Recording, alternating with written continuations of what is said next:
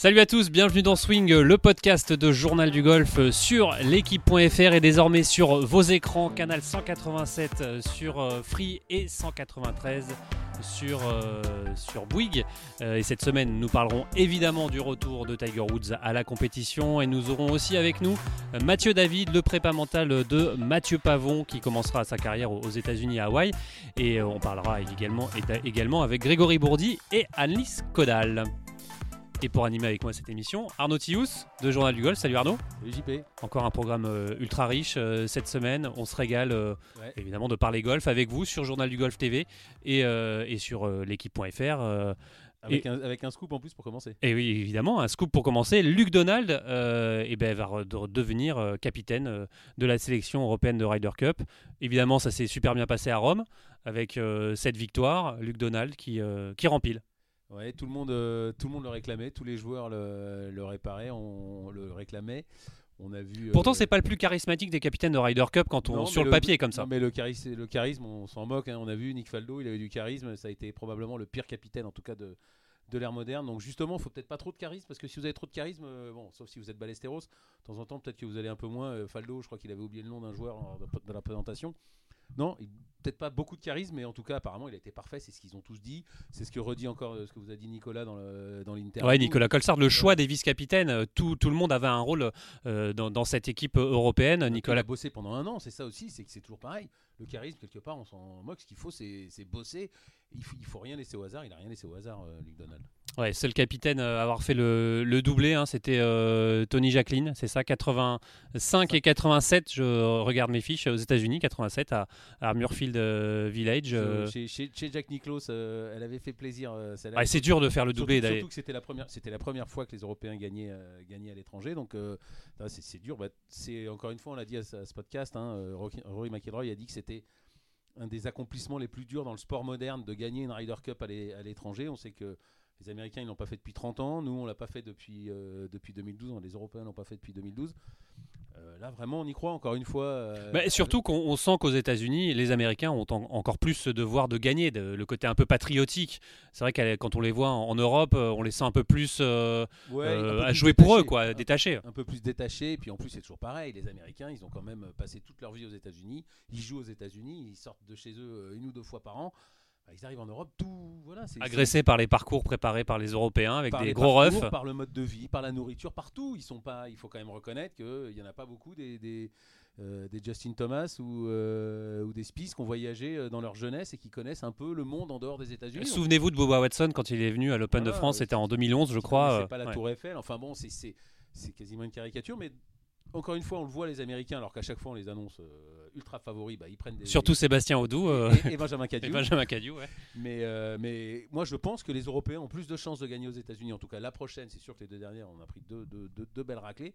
Mais là, encore une fois, avec ceux qu'on a, les Hovland, McIlroy, Ram, plus Aubert qui arrive, plus Fleetwood, plus Fitzpatrick, plus Sutton, enfin plus euh, les Hochgard et puis, et puis tous ceux qui arrivent, et Norman aussi, le, le, Suédois qui arrive. Enfin bon, euh, moi je pense que. surtout cette âme d'équipe et ce, ce, collectif, Nicolas Colsart, qu'on écoutera peut-être euh, en fin d'émission, l'a dit, hein, c'est, ce n'est pas une nouvelle génération, c'est une dynamique qui est différente finalement. C'est un, collectif qui est, qui est vraiment rodé maintenant. Non mais ils l'ont, ils très bien expliqué, Nicolas l'a très bien expliqué, et, et tous les joueurs l'ont dit. C'est ils portent euh, sur leurs épaules les, les, les, 50 dernières années de, de Ryder Cup, euh, portés par Ballesteros et puis transmis par Olazabal et puis par tous les autres. Voilà, ils ont une vraie mission que n'ont pas les Américains.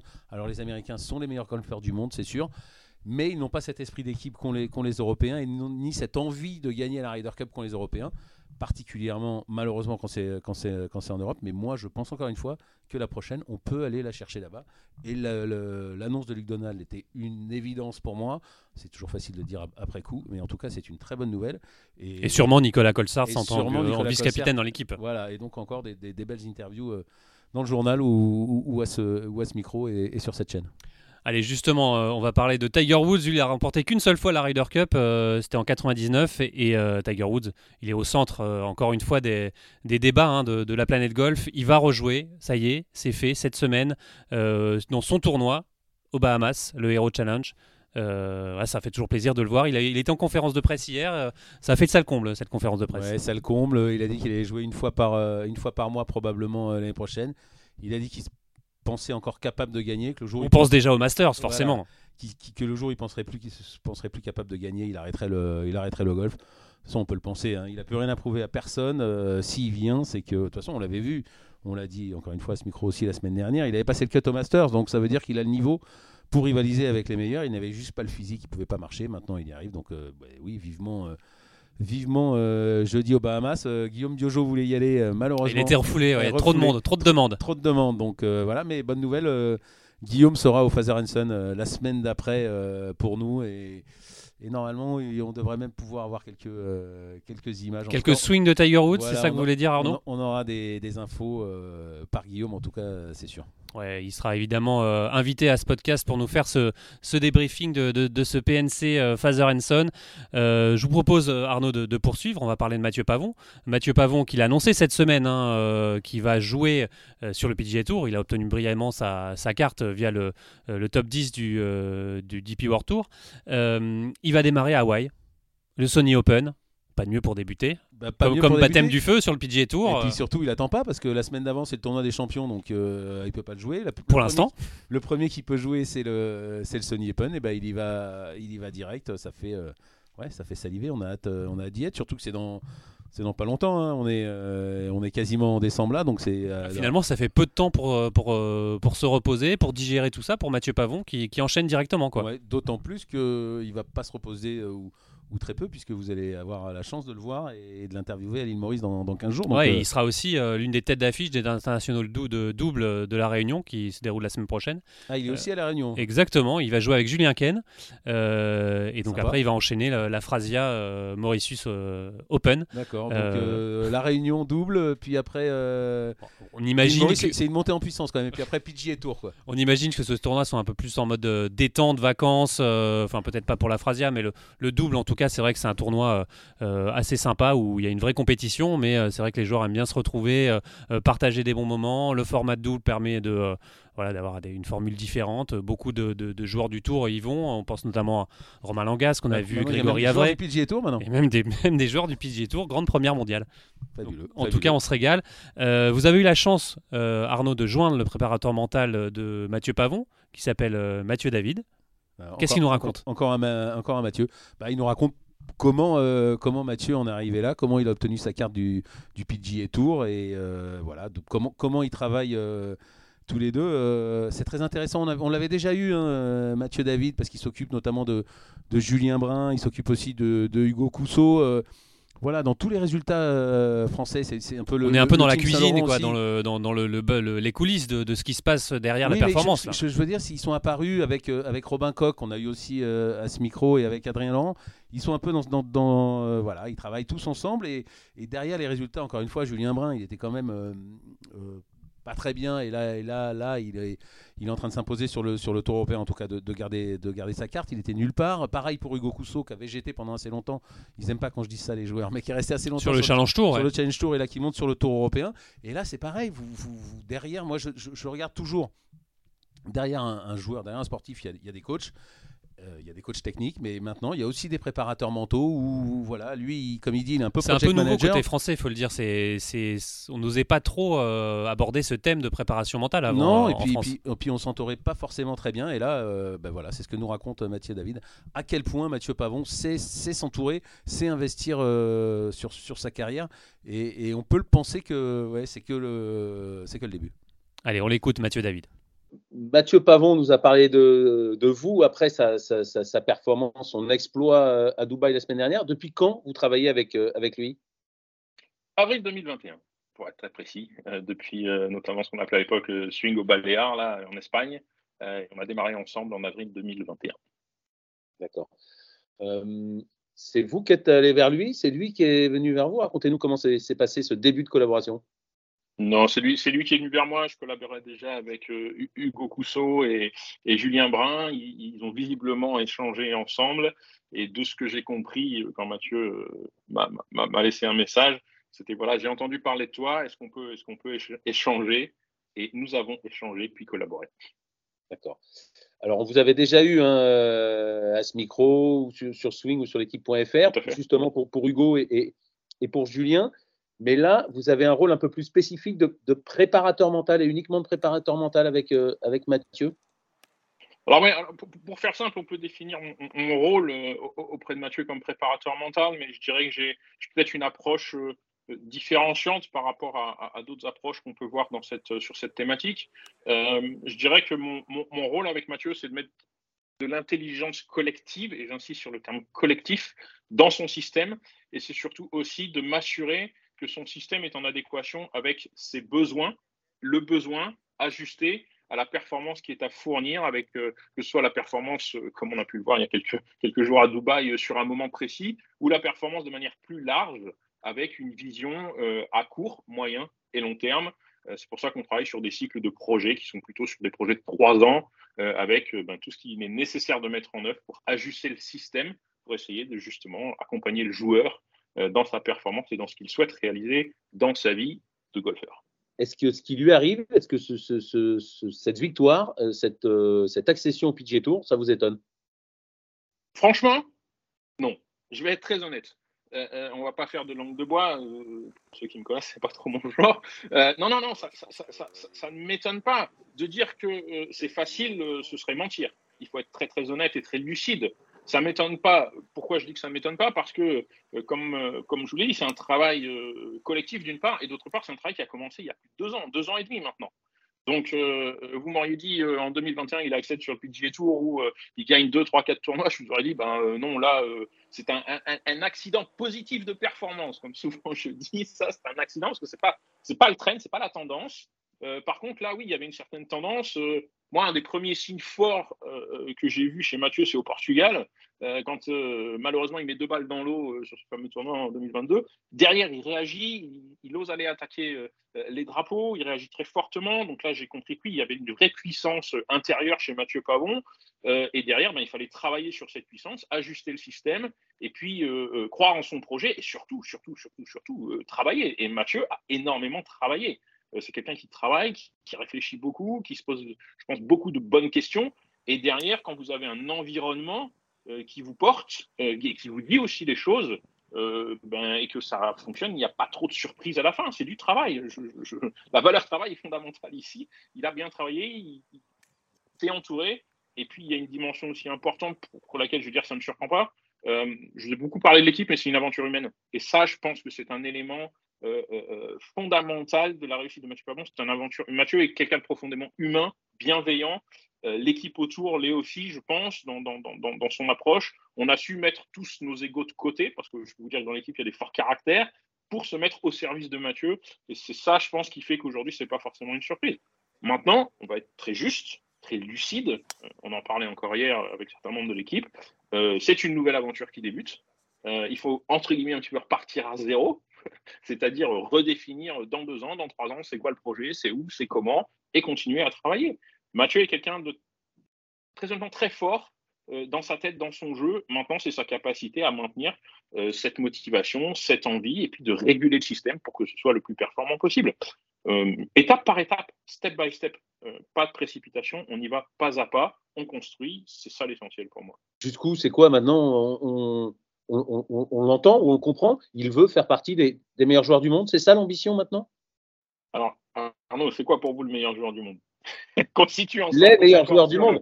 C'est pas le top 10, le top 20 ben, on, verra, on verra. Euh, euh, là encore, euh, pour l'instant, je pense que Mathieu a encore un énorme potentiel pour aller effectivement plus haut. Il y a encore certains éléments sur lesquels il faut travailler, sur lesquels il faut progresser. Et à partir de là, oui, je veux dire, euh, euh, euh, le, plus important pour Mathieu, c'est de garder les pieds sur terre et, avoir une partie de la tête et des yeux dans les étoiles. Je pense que c'est ça, ça qui est important. Donc, oui, clairement, aujourd'hui, l'étape suivante, et je ne vais pas dire dans un an, dans deux ans, dans trois ans, l'étape suivante, même si on a une petite idée de timing en interne, c'est d'aller vers le top 50 c'est d'aller jouer les majeurs et, pourquoi pas remporter de, l'un des meilleurs euh, ou l'un des plus beaux euh, trophées du monde euh, en golf. Donc oui, effectivement, il y, a une ambition, on ne va pas s'en cacher. Maintenant, vous savez que c'est très très très difficile. là, je fais un petit message souvent aux, parents qui viennent nous voir sur les tournois en disant oui, mon fils ou ma fille. Ouais, c'est très très difficile. Il faut être là encore très très très, honnête. c'est difficile. Donc, oui, il y a une ambition aujourd'hui d'aller vers le top 50 mondial. Il travaille pour ça, il investit dans son équipe, dans ses partenaires pour ça. Euh, maintenant, euh, je dirais, rendez-vous peut-être dans deux ans, deux ans et demi, et, regardons où, il en est. Euh, faire un projet sur la saison là 2020, 2024 en disant euh, ça y est, euh, c'est le nouveau meilleur, etc. Non, cool, on va y aller de manière humble. On continue à travailler et puis si il peut continuer à nous faire vibrer les uns et les autres et le golf français sur sur nos téléviseurs le dimanche, bah, tant mieux, tant mieux. Il travaille. Donc je dirais oui, il y a une ambition clairement, pour répondre à votre question. maintenant, on a encore plus 12, 24, 36 mois pour travailler. Et puis, on verra dans 36 mois à nouveau où on en est. Mais euh, on y croit, oui, sincèrement, oui. Vous êtes projeté, enfin, il s'est projeté aux États-Unis sur l'endroit où il allait, sur l'endroit où il allait vivre, ce qu'il allait faire là-bas. C'est important dans votre façon de, travailler. C'est vous qui l'avez conseillé de, déjà imaginer, même avant d'avoir sa carte, il s'était déjà projeté vers 2024 et les États-Unis que alors 2024 oui et non euh, ça pouvait être 2025 euh, euh, je vous ai dit c'est des, temporalités sur lesquelles on, intervient sur trois ans. L'élément fondamental ici c'était moi la première question que j'ai j'ai posé deux questions à Mathieu la première fois on a parlé c'est pourquoi tu joues au golf? Et dans, dans 3 5 ans tu fais quoi? T'es où? Moi c'est toujours les questions que je, pose en démarrant quand un, joueur souhaite être accompagné. Voilà et, à partir de là ben, on a construit mais c'est pas simplement euh, de dire euh, OK, je veux aller sur le PGA Tour. Euh, OK, pour moi, ça, c'est une intention. Je veux aller sur le PGA Tour. Mais qu'est-ce que ça veut dire concrètement? Y aller, c'est une chose. Y rester, c'en est une autre. Et donc, déjà là, à travers cette réponse, je veux aller sur le PGA Tour, tu veux y aller ou tu veux y rester? Si tu veux y rester, OK, comment tu t'y vois vivre, où tu veux habiter, quel est le style de vie, comment ça se passe une semaine type hors tournoi, etc. Parce que la première clé de la réussite, c'est le bien-être. Le bien-être personnel, le bien-être du joueur, euh, à titre personnel. S'il n'est pas bien dans sa vie, euh, comme tout à chacun, euh, quand on a des problématiques, on n'est pas forcément disposé à aller faire une performance. De la très haute performance, de la performance d'élite, ça nécessite derrière ben, de savoir un petit peu comment ça va se passer et d'essayer d'éliminer un certain nombre de, questionnements que l'on pourrait qualifier de turbulence ou de parasites pour qu'il se sente le mieux possible et, réalise sa performance.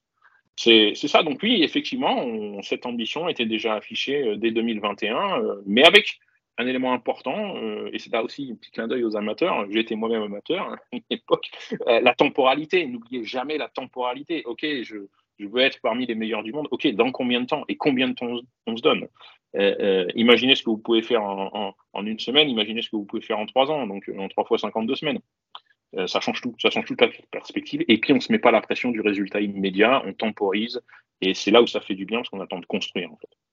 Voilà, Mathieu David, le préparateur mental de Mathieu Pavon. En tout cas, on a hâte de le voir euh, au Sony Open, euh, club en main, avec les meilleurs joueurs du monde dans le champ, Mathieu Pavon. Ouais, et puis pourquoi pas, pourquoi pas d'autres Français On peut penser que Paul Barjon sera là pour Victor Pérez. Il a quand même déjà un peu plus, un peu plus l'habitude. Il est, il est mieux classé au classement mondial. Pas sûr qu'il commence. Peut-être moins besoin de, marquer des points tout de suite. Oui, et puis de toute façon, on l'a vu, hein, c'est la spécialité de Victor Pérez, c'est de, moins jouer que les, autres. Donc on n'est pas sûr qu'il sera, qu'il sera mais de toute façon, euh, il va arriver très très vite aussi sur le PGA Tour. Donc euh, vivement le début, euh, vivement début 2024 et vivement le PGA Tour. Il y a un joueur qu'on va suivre également, Arnaud, qu'on a suivi depuis plusieurs années, qu'on avait envie de revoir au plus haut niveau. C'est Grégory Bourdi. Grégory Brody qui était à la finale des, cartes euh, il y a quelques semaines, qui n'a pas malheureusement décroché ce, fameux euh, ticket, ce fameux top 25, mais qui a passé le cut et qui, euh, donc après 4 tours, synonyme de saison pleine sur le Challenge Tour. Et ça, déjà, c'est une bonne nouvelle. Ouais, c'est une bonne nouvelle. Hein. Il s'était perdu, Grégory, c'était quand même assez assez incroyable. Perdu, mais hallucinant de le voir s'accrocher autant. quoi. C'était un des meilleurs joueurs quasiment du monde. Il était entré dans le top 50 mondial hein, quelques semaines. Il avait été en tête de, de l'US Open. Il jouait les, plus grands, les plus grands tournois. Il a gagné quatre fois sur le DP World Tour. Et puis tout d'un coup, euh, extinction, euh, extinction des feux. Plus de cartes sur le Tour européen. Puis plus de cartes sur le Challenge Tour. Et on le voyait effectivement continuer à s'accrocher. Ça fait longtemps qu'on avait eu envie de, de, le voir, envie de lui, parler. Bah, là, c'est fait. Et c'est toujours aussi intéressant avec Grégory. Puis là, pour le coup, il a vraiment, vraiment euh, une période assez incroyable à raconter, Grégory. Allez, on l'écoute tout de suite, euh, le Bordelais. Alors Grégory, euh, on vous connaît depuis euh, très longtemps, un des meilleurs joueurs français, 41 ans, 4 victoires sur, le DP World Tour. vous êtes un peu dans le creux depuis quelques années. On va avoir Alice Codal dans quelques instants. C'est un peu pareil, elle a quasiment le même âge que vous. Qu'est-ce qui vous anime encore, Grégory Bourdi? Euh, ce qui m'anime, bien évidemment, c'est bah, la passion du jeu, hein, la passion du golf euh, que j'ai depuis tout petit, et puis la, soif de, bah, du jeu en compétition. Euh, c'est voilà cette recherche de la performance, de se surpasser, d'atteindre mes objectifs, d'atteindre mes rêves. voilà, c'est tout, tout, ça réuni qui fait que, que j'ai encore la flamme, bien évidemment, encore à 31 ans. Vous êtes passé euh, à deux coups de retourner sur le, sur le tour européen, mais vous avez récupéré une carte du Challenge Tour. Vous voyez, le, c'est vraiment la déception qui prime d'être passé tout près ou, ou alors d'avoir déjà une catégorie du Challenge Tour C'est déjà un pas de fait bah, c'est bien évidemment un peu des, deux. Hein. Euh, c'est à la fois très dur, euh, ça a été très, très frustrant de passer aussi près de récupérer la carte du tour parce que, parce que je me sentais vraiment bien. J'avais fait de, bah, de très belles choses sur l'année, sur depuis deux ans, les, choses vraiment qui ont été mises en place euh, par mon, staff aussi, ma garde rapprochée. Euh, et j'arrivais avec un niveau de golf où, voilà, où je pouvais bien évidemment espérer récupérer la carte. Euh, en même temps, deux semaines avant, j'avais aucune catégorie, que ce soit sur le Tour ou sur le Challenge Tour. Et donc, il faut bien évidemment voir le, verre à moitié plein. Euh, parce que parce que au moins ce que j'ai gagné c'est une catégorie pleine sur Change Tour. Je vais pouvoir euh, organiser ma saison comme je le souhaite, euh, ce qui n'était pas le cas depuis 2-3 ans, donc qui était très compliqué à gérer, à demander des invités à droite à gauche qui arrivent pratiquement jamais. donc même si le jeu revenait, c'était compliqué d'être performant parce que j'avais très peu d'opportunités de jeu. Et là, euh, là j'ai réussi à en avoir un petit peu cette année et surtout me préparer à fond pour les cartes. Et ça a failli, euh, voilà, ça a failli aller jusqu'au bout. Mais, euh, mais bien évidemment, il faut garder le positif pour attaquer la saison prochaine. Dans, quel état finit-on les cartes européennes quand on finit à deux points? Racontez-nous comment, quand on fait le dernier putt, on est dans, dans quel état et, dans les minutes et les heures qui suivent, on est, on est totalement vidé. Comment est-on? Ouais, ça, dé euh, ça dépend un peu de chacun. C'est vrai que j'arrivais avec, euh, les PQ2 aussi dans les pattes, donc euh, dans les pattes et dans la tête, hein, parce que c'était, presque encore plus dur cet événement des PQ2 pour moi, parce qu'à ce, moment-là, j'avais, plus de catégorie du Tour et du Challenge Tour. Il fallait, que je sécure quelque chose. et donc j'avais, ces quatre tours qui étaient bah, déjà exigeants en termes d'intensité. Donc, arrivé aux cartes, après, je, m'entraîne aussi pour ça, hein, physiquement, euh, mentalement, hein, pour répondre présent dans les événements euh, importants. Donc, euh, je suis arrivé, voilà, quand même assez prêt, assez frais. j'ai eu, j'ai eu aussi en début de semaine un événement tragique, la perte d'un, ami proche avec qui j'avais été vice-champion du monde en amateur. Eric Chaudouet. voilà, Eric Chaudouet qui, qui, qui qui a amené, euh, qui a amené aussi beaucoup d'émotions, qui m'a amené, voilà, qui, qui donc ça s'est accumulé avec, je pense, la fatigue après euh, du dernier tour, de la fin. Euh, tout ça a fait que, a fait que j'avais bien évidemment besoin de, de me poser. mais à la fin du 18, le dernier tour, c'est vrai que j'ai, bah, j'aurais aimé avoir la sensation de celui qui a la carte. Hein. là, j'étais à une situation un peu de un peu de coup de massue parce qu'une fois que ça s'arrête et qu'on l'a pas, alors que euh, alors que j'avais euh, au bout des clubs hein, la, possibilité de le faire, c'est ça a été euh, voilà ça a été dur et je suis vite parti du, du, golf mais et après à, après à froid il fallait retenir le, positif. Mais à, chaud ça a été ça a été un, ouais, un, bon petit coup de massue quand même et voilà. Donc tout ça mélangé a fait que c'était bien de se poser aussi un peu après euh, Grégory, on l'a dit, un 4 victoires sur le DP World Tour. Vous avez été euh, même un moment dans, le top 50 mondial. Vous avez perdu votre carte du Challenge Tour, donc des résultats évidemment euh, pas à la hauteur de ce que vous, aviez fait avant. Ça doit être dur à vivre quand on a, on a joué des majeurs et qu'on se retrouve sur le Challenge Tour et que même sur le Challenge Tour, on n'est plus performant. Ça doit être dur à vivre, Grégory. Oui, c'est non, j'ai connu quelques années très compliquées. au moment où j'ai perdu la carte, c'est vrai que c'est, euh, il y a eu, euh, enfin, ça a été un enchaînement de concours de circonstances. Euh, c'était pas forcément une perte de justement de niveau de jeu. C'est quand je perds la carte, c'était, on va dire, l'avènement des, Rolex Series. donc le circuit était complètement décousu. Euh, si on ne performait pas dans ces tournois-là, on pouvait être euh, complètement largué au classement. Et c'est vrai que j'ai raté, euh, j'ai raté le cut d'un point sur, sur au moins deux ou trois événements de, Rolex. J'ai joué correctement le reste de l'année, mais en fait, on, voilà, bon, depuis, ils ont, ils, ont, ils ont essayé de régler le tir. mais ça, plus essayer de, bah, après ma très belle saison de 2016, aussi 2017, j'ai essayé de, d'optimiser, d'essayer de gagner aussi en puissance, parce que mon jeu était très performant, je sentais que je pouvais gagner un peu en puissance pour euh, m'améliorer encore. Euh, donc j'ai moins bien drivé. Euh, donc cette recherche, voilà, n'a pas été forcément très bénéfique. Et bah, tout, voilà, tout ça, ces deux choses-là principalement ont fait que bah, je, je sors de la carte, alors que bah, pendant 15 ans, j'avais pas pensé une seule seconde à, à perdre la carte du tour. Euh, donc il fallait, euh, donc ça a été un, coup très très dur à ce moment-là, et c'est vrai que je l'ai pas, je, l'ai pas bien vécu, pas bien accepté. Euh, donc en fait, je me suis un peu perdu la saison d'après, avec en essayant de jouer le tour, un peu le change tour, le Covid qui est venu, qui est venu ensuite dessus, où le, bah, les, catégories étaient gelées, c'était très compliqué de remonter sur le tour.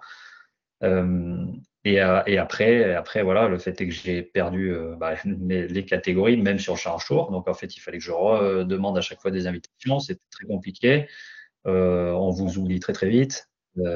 et j'ai compris que j'ai compris qu'il fallait, enfin, il fallait remonter les manches et, de toute façon que c'était que, que moi qui pouvais me, tirer de, de, de cette situation-là, qu'il fallait pas attendre beaucoup de coups de pouce, même si mon socle familial et, des amis étaient toujours présents. Et, aussi, j'ai eu la chance d'avoir des sponsors, des partenaires qui m'ont accompagné euh, ces dernières années parce que bah, sans eux, ça aurait été euh, quasiment impossible. Et, donc, euh, donc je suis, voilà, j'ai joué les événements en France bah, quand je pouvais pas jouer les Change Tours, beaucoup d'événements en France dès que je pouvais pour continuer à garder le jeu. Et, je me suis reconstruit à voilà, un niveau de jeu bah, qui, qui est de nouveau très performant. Et, et la motivation est, bien évidemment euh, plus que présente euh, pour continuer à, bah, performer dès, l'année prochaine, j'espère bien, sur le Change Tour. Vous avez appris quoi sur le, sur le golf pendant cette période difficile, euh, Grégory. J'ai appris quoi? Sur le golf, sur le jeu de golf. Qu'est-ce que ça vous a appris, enseigné Qu'est-ce que Qu'est-ce que vous retenez golfiquement de cette période-là? Qu'est-ce que voilà, qu'est-ce que vous avez appris sur, sur, ce jeu de fou? Euh, bah, C'est appris, je ne sais pas si j'ai euh, appris des choses, en tout cas les, euh, les échos que j'ai à chaque fois à droite à gauche ou, les commentaires comme quoi c'est un sport très complexe, très compliqué, peut-être le, sport le plus complexe au monde. Euh, quand on est dans, dans, dans, le bain, enfin moi c'est vrai que j'ai eu eu eu peur de, de perdre euh, de perdre euh, bah, cet amour du jeu, le fait de me sentir bien sur un golf et, à l'entraînement parce que parce que j'ai parce que voilà je me sentais moins bien, je je performais plus. Euh, et en fait, je me suis accroché à, tout simplement à la, voilà, à la passion, à ce qui m'anime depuis tout petit, hein, à ce jeu, donc le voir plus comme un jeu.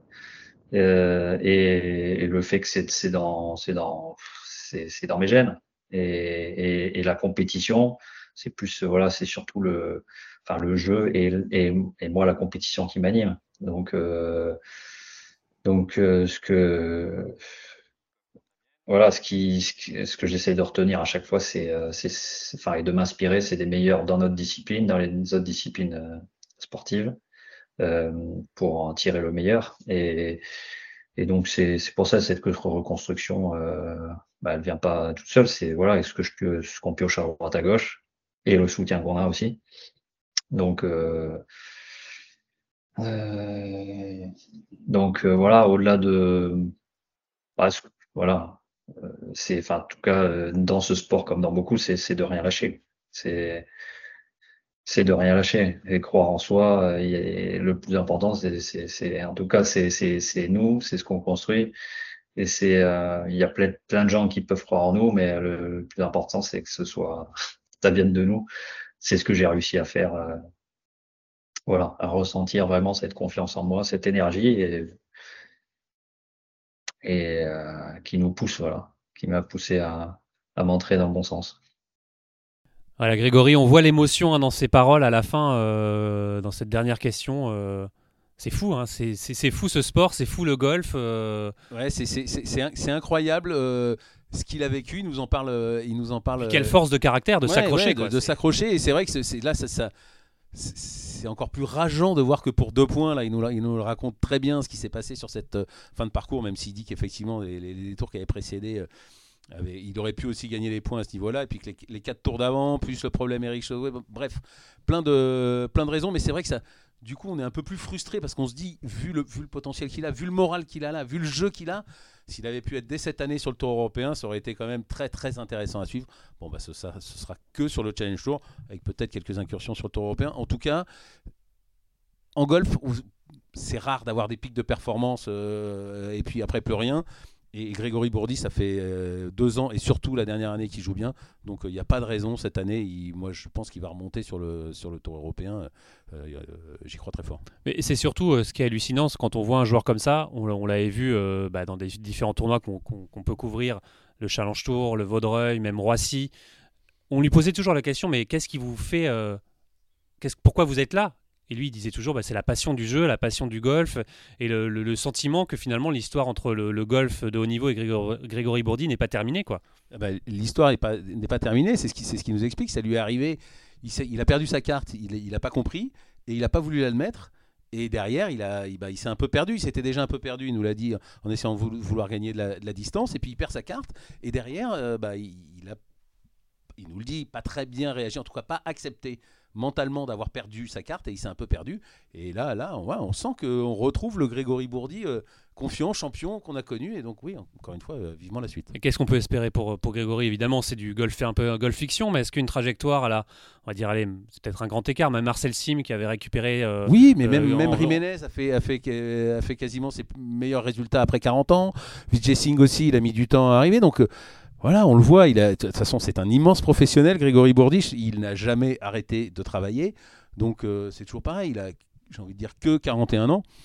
Il le dit, il a envie, il a envie de faire un nouveau parti euh, des meilleurs du monde. Donc, pourquoi pas? En tout cas, il, y croit et il a tout à fait les moyens de, remonter sur le tour européen. Et pourquoi pas mieux euh, on y croit. Ouais, en tout cas, première étape pour Grégory Bourdi, le Challenge Tour euh, l'année prochaine, saison pleine, peut-être quelques invitations sur le, Tour européen. Les tournois qu'il a gagnés déjà.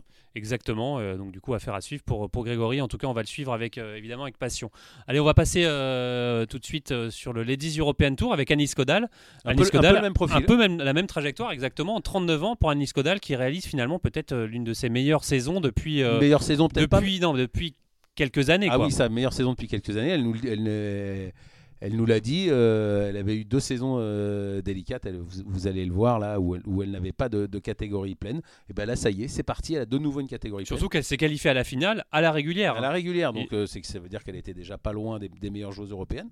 Donc elle y croit, 39 ans. Bah... Pas si vieux pour un golfeur finalement. Non, 39 non, non, non, Et puis, et puis une nouvelle coupe de cheveux aussi pour, pour Anis Kodal. J'ai pas osé lui aborder la, question, mais non, mais elle est. J'ai d'ailleurs une petite anecdote là-dessus. Ah bah, je ah me bah, souviens de comme quoi la coupe de cheveux peut changer euh, un golfeur. On se souvient de euh, euh, Romain Vatel qui s'était laissé pousser les, cheveux et même Damien Perrier qui s'était carrément rasé la tête après une carte, un tournoi loupé sur l'EP des Tours, je crois. Ah, voilà. Comme quoi, une coupe de cheveux peut changer la vie d'un golfeur. changer, je sais pas. En tout cas, elle a fait 15e de la, de la finale des cartes et elle sera de nouveau là avec une un peu comme Grégory Et il y avait des grands noms à cette finale des cartes. Il y avait euh, des joueuses de Salem Cup, euh, Céline Boutier, Lynn Grant, Caroline Edouard, Carlotta Siganda. Toutes les meilleures, euh, toutes les meilleures européennes, enfin en tout cas du, du, tour européen féminin. Donc non, belle performance pour pour Anis et puis et puis voilà, elle est elle y croit. Une joueuse qu'on adore quand même aussi. C'est vrai ah qu'une bah, joueuse qu'on adore interviewer à chaque fois, c'est. C'est un, un, bonheur. C'est un bonheur de, de la voir, de l'écouter. Allez, c'est parti. Encore une belle performance euh, la semaine dernière à la finale euh, en Andalousie. On vous attendait pas là-bas. Finalement, vous avez joué et vous avez performé. Euh, incroyable, inusable, Anis Codal. ouais, exactement. C'était un petit bonus l'Open d'Espagne. en fait, à la base, je n'étais pas dans le champ des joueuses. J'ai demandé une invitation. Et mes amis Alicia et Nigo, que je connais depuis maintenant pas mal d'années, m'ont donné cette, cette invitation. Et puis, et puis les jours passent et il y a eu quelques, quelques withdraws, donc des filles qui sont retirées sur le tournoi. Et dû à ma catégorie, au final, je suis rentrée dans le champ des joueuses et j'ai pu marquer des points à la finale. Donc, toujours compétitive au, au, plus haut niveau, euh, Anise Ouais, toujours compétitive. J'aime toujours ça. Ça a été une année assez difficile de démarrer l'année avec une, une, carte conditionnelle parce que c'est très très dur bah, déjà de rentrer sur les tournois parce qu'il y a beaucoup de tournois en champ réduit. Et ensuite, également, il y a des re-rankings. Et bah, si on ne marque pas des points assez rapidement, ben, on peut vite, vite, vite, sortir des champs et ne plus avoir accès sur aucun tournoi. Donc ça a été une année très stressante. Euh, mais euh, ouais, je me suis battue euh, jusqu'au bout. Et donc, alors, vous avez, ça y est, vous avez déjà commencé à planifier votre, votre saison? Vous savez combien de tournois vous allez jouer? Vous savez lesquels vous allez jouer, lesquels vous allez éviter? Ah non, je ne sais pas encore parce qu'on n'a pas eu le, le calendrier actualisé. apparemment, il risque d'y avoir quelques changements, mais mais je vais démarrer euh, dès le premier tournoi et marquer des points euh, le plus tôt possible également pour, euh, ben, pour essayer de me qualifier pour le British Open et pour, pour les majeurs. Qu'est-ce qui vous anime encore à Nice? Vous, vous pouviez gagner, c'est ça? C'est ce goût de la victoire? Qu'est-ce qui vous anime? Qu'est-ce qui vous fait continuer à, à jouer? Vous l'avez dit, vous avez vécu deux dernières saisons stressantes quand même. Qu'est-ce qui vous anime encore? Qu'est-ce qui vous pousse? Bah, Déjà la compétition. je J'adore ça. C'est une drogue.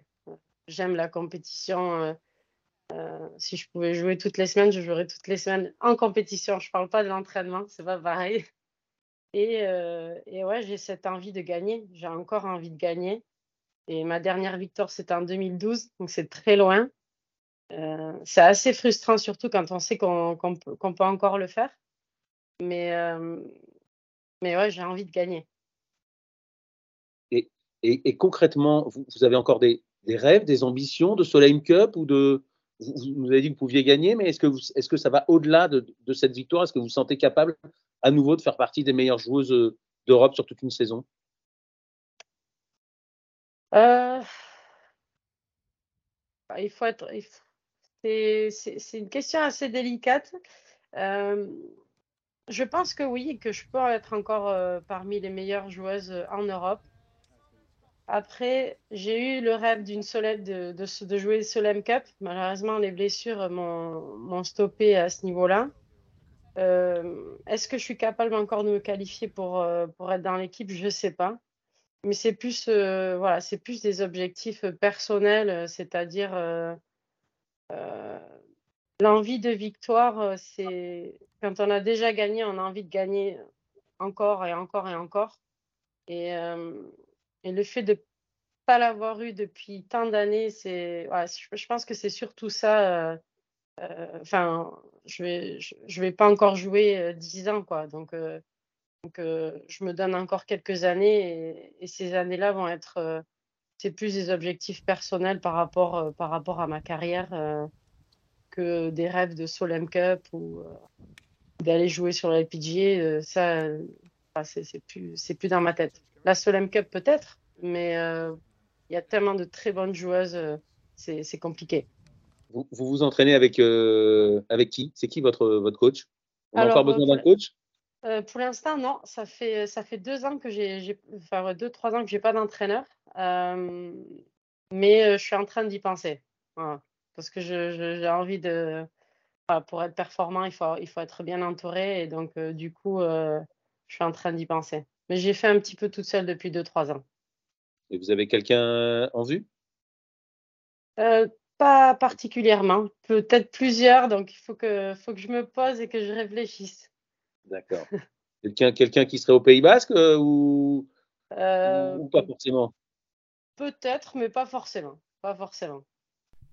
Voilà, Nice Kodal, à qui évidemment on souhaite le meilleur hein, pour euh, cette euh, nouvelle année sur Trouver le un coach, déjà. sur le Lazy European Tour. Et- et exactement, trouver un coach, euh, peut-être faire encore une belle performance. Gagné, elle le dit. à gagné, l'Open de France. on aimerait bien l'avoir gagné l'Open de France à Nice. On sait que c'est un tournoi qui lui tient à cœur. Euh, Ah, a- ce serait fabuleux. Ouais. Ce serait Ça, une belle histoire. euh, on, aurait, on pourrait faire un 52 minutes, même pas, un- même pas un 26. Et pourquoi pas. Allez, cette semaine, le Tour européen, évidemment, c'est euh, direction l'Australie et euh, l'Afrique du Sud. Euh, destination euh, exotique euh, comme en cette période de l'année. On va peut-être vous présenter le, le dernier journal du golf qui vient de sortir avec en couve Nicolas Colsarts. Voilà, on vous le montre. C'est tout frais. C'est tout frais, il vient de sortir. Il sera ce week-end dans, dans vos golfs. Exactement, Nicolas Colsart qui nous raconte justement euh, euh, sa Ryder Cup, euh, en, sa Ryder Cup en tant que vice-capitaine, mais également peut pas parler de Nicolas Colsart sans revenir euh, sur euh, son exploit, son, sa Ryder Cup à Medina, la vraie. Quand il a les deux coupes, il dit voilà, celle-là, là, c'est celle de 2012, c'est la vraie. Et je vous, je vous propose de- d'écouter un extrait euh, de l'interview qu'on va vous diffuser la semaine prochaine.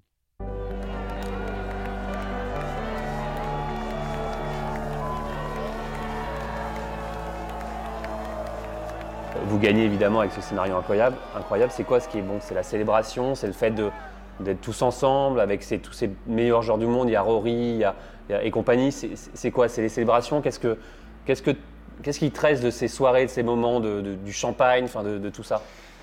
En fait, c'est. C'est. euh, c'est-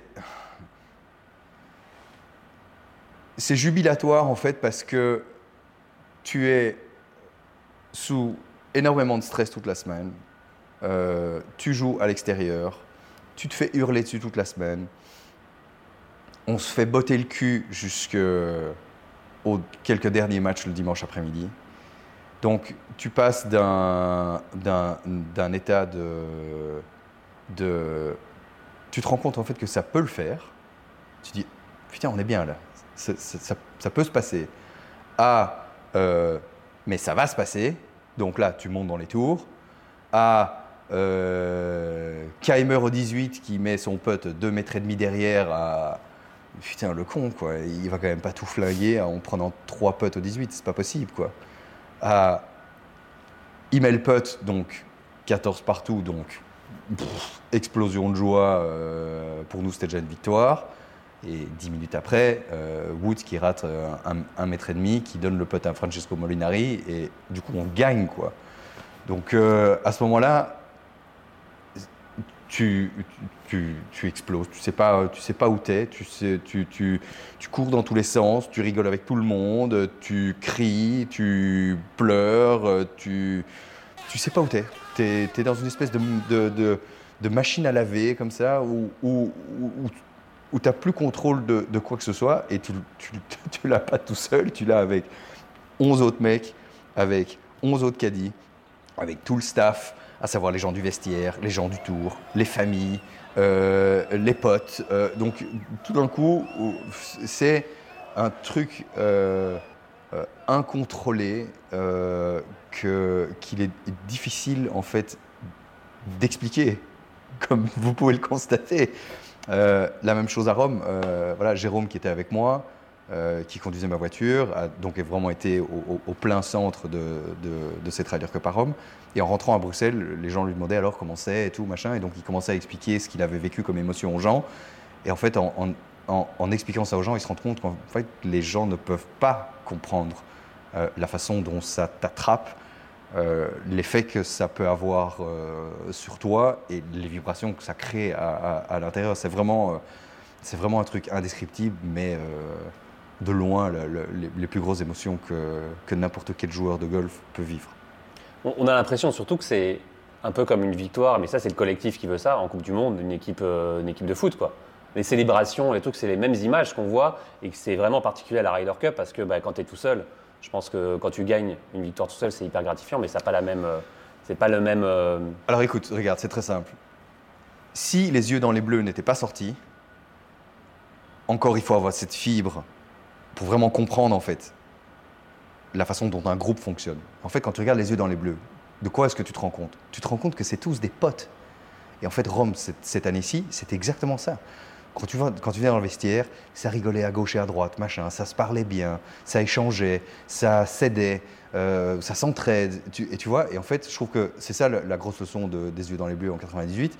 Voilà, moi j'étais complètement happé par ce truc, quoi, parce que tu, te rends compte en fait que ces mecs vivent en autarcie, un truc en eux, et en fait, tu peux jamais enlever ça de leur histoire. Et ils, ils- ils auront toujours vécu un truc qui leur est propre. Euh, évidemment, aller au, au bout, euh, que ça se passe en France, euh, les Champs-Élysées, enfin, je veux dire, tu vois.